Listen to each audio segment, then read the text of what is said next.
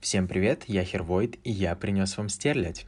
Вообще, этот эпизод планировался как обсуждение того, что нас бесит, но получился длинный интроспективный разговор о том, что нас беспокоит и тревожит. В этом отрывке вы услышите Максима Секретарева, который рассказывает о том, как иногда трудно, правда, любить собственное творчество. Действительно приятно осознавать, что не один ты испытываешь какие-то негативные эмоции. И повторюсь, я уже спросил у людей в Инстаграме, что их бесит, что их раздражает в их нынешней жизни. И кто-то спросил, точнее написал, что человека этого очень бесит, когда ему врут из лучших побуждений, желая, не знаю, приукрасить картинку, хотя ты знаешь правду и знаешь, как все обстоит на самом деле.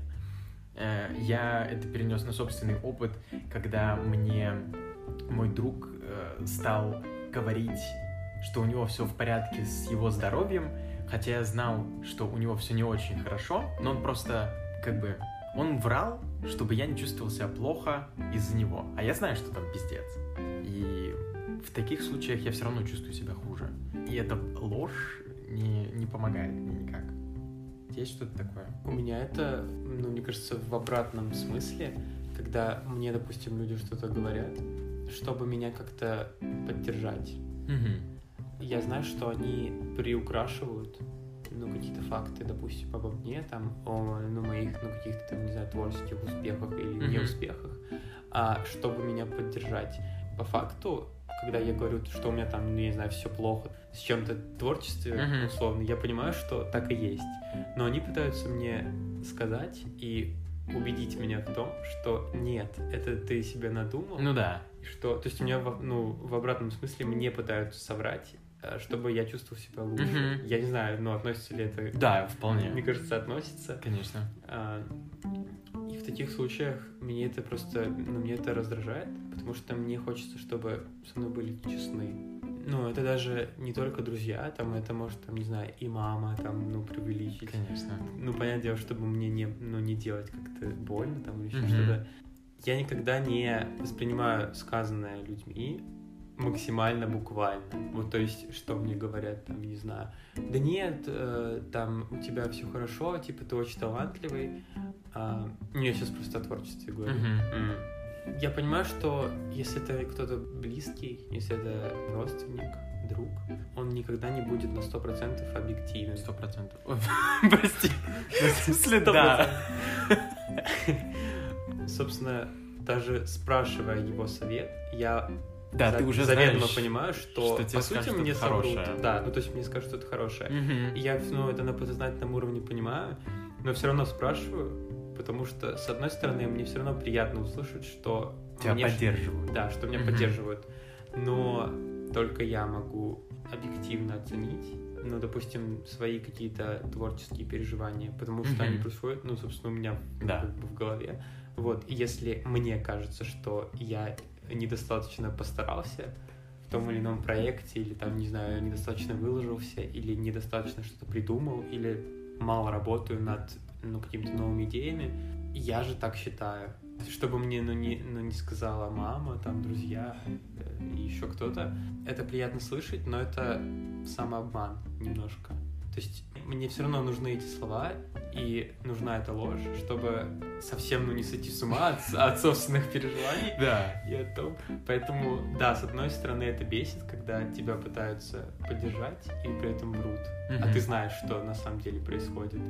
Но с другой стороны, иногда это приятно слышать. Ну да, это необходимо. Вот да, то есть иногда нужно себя немножко обманывать и верить этим словам, угу. чтобы совсем не впасть вот, ну, вот в эти раздумья какие-то депрессивные.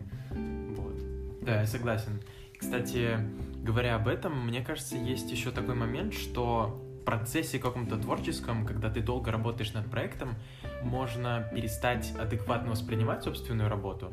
Например, недавно вышло видео у одного моего дружочка. Он работал над ним три месяца, что ли. Идея, наверное, существует уже четыре или, может, даже дольше. Э, мне кажется, четыре месяца я знаю об этой идее, а все в голове его гораздо дольше живет. Скажем так, это большой процесс, определенное количество людей были вовлечены в создание этой вещи. И вот ты видишь финальный результат, который э, как и, в принципе, большинство каких-либо видеопроектов, это что-то маленькое, это, не знаю, хронометражом несколько минут. Понятно, что огромная работа стоит за любым видео, и это все гораздо длиннее. И вот ты видишь эту маленькую штучку, которая уже существует, и получается есть диссонанс между тем, что есть, и тем, какую работу ты провел.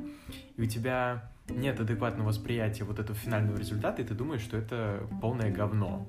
Потому что ты жил этим проектом, столько в него сил, эмоций вложил, и ты видишь теперь вот эту маленькую, маленький продукт, и тебе кажется, что это все плохо, но в то же время, мне кажется, из-за ну, из-за того, сколько ты времени провел mm-hmm. в работе, ты не можешь уже нормально воспринимать э, собственное детище. И тебе кажется, что финальный результат не стоил всего того труда. И людям другим, которые встречаются с этим в первый раз и не знают, какую работу ты провел, они как-то могут в этом смысле объективнее воспринимать твой труд. Да, у меня, собственно, так же было с моим последним фильмом, а, потому что, ну, получается, над ним я работал полгода. И у меня настолько замылился взгляд да. в этом смысле, что после того, как я закончил первую версию, ну, такого чернового достаточно, я понял, что это вообще все было зря, что я потратил там, не знаю, деньги, время, там, усилия, нервы, время и так далее впустую.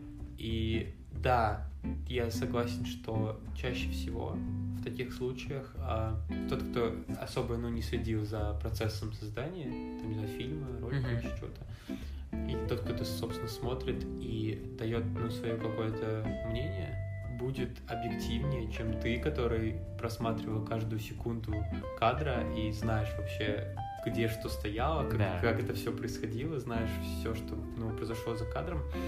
Поэтому им легче оценивать финальный результат.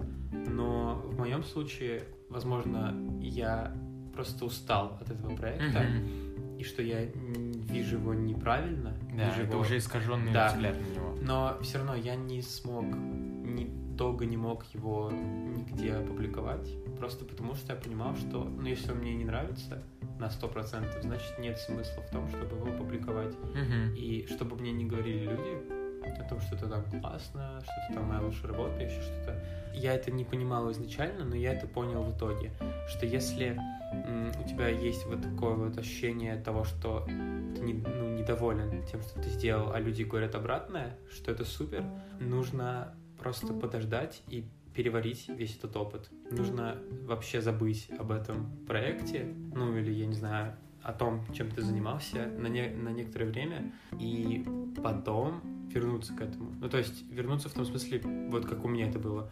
Я просто пересмотрел в один прекрасный день uh-huh. э, свою работу и понял, что то, что мне писали люди, наверное, правда. Ну, то есть я, я начал понимать, что я слишком был критичен к себе? Да, слишком жестко относился к себе, угу. ну и к этому проекту, но все равно меня никто не мог убедить его опубликовать, пока я сам для себя не понял, да. что он на самом деле стоит этого.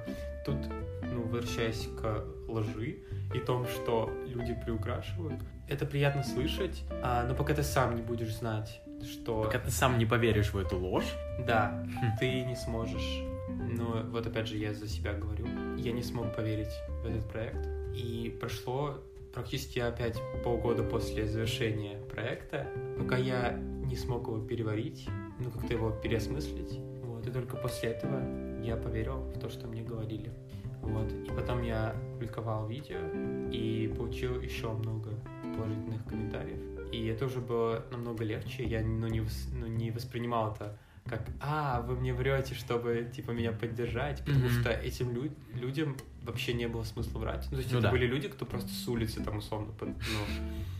Было бы интересно, если правда с улицы пришли кто-то. Ну да, ну то есть они просто, ну, меня не знают. Ну да. Да, посмотрели там фильм, и мне что-то написали, ну, какие-то приятные слова там. Непредвзятые в личку. Да, то есть они меня не знают, uh-huh. им нет смысла врать. Ну да. И они, если им что-то, ну, блин, понятное дело, если бы им не понравилось, они бы мне ну, не, не стали бы писать. И это подкрепляет то, что мне ну, говорили люди до, а те, кого я, я знаю. Поэтому вывод из всего этого, наверное, иногда стоит на самом деле верить в то, что тебе говорят, когда тебя пытаются поддержать, и когда, возможно, пытаются что-то приукрасить, потому что, может быть, они видят, не знаю, картину в ином свете. И более трезво, нежели Да. ты. Более объективно Да. ее могут оценить. Вот. Всем спасибо за прослушивание. Если вы хотите услышать остальные части этого разговора, то обязательно дайте об этом знать. А еще, если у вас есть какие-то вопросы, комментарии или собственные наблюдения по поводу того, о чем мы говорили в этом эпизоде, то вы можете прислать аудиосообщение и попасть таким образом в будущий эпизод. Для этого нужно перейти в описание этого эпизода и нажать на ссылочку. Там будет все написано. Ну что, услышимся.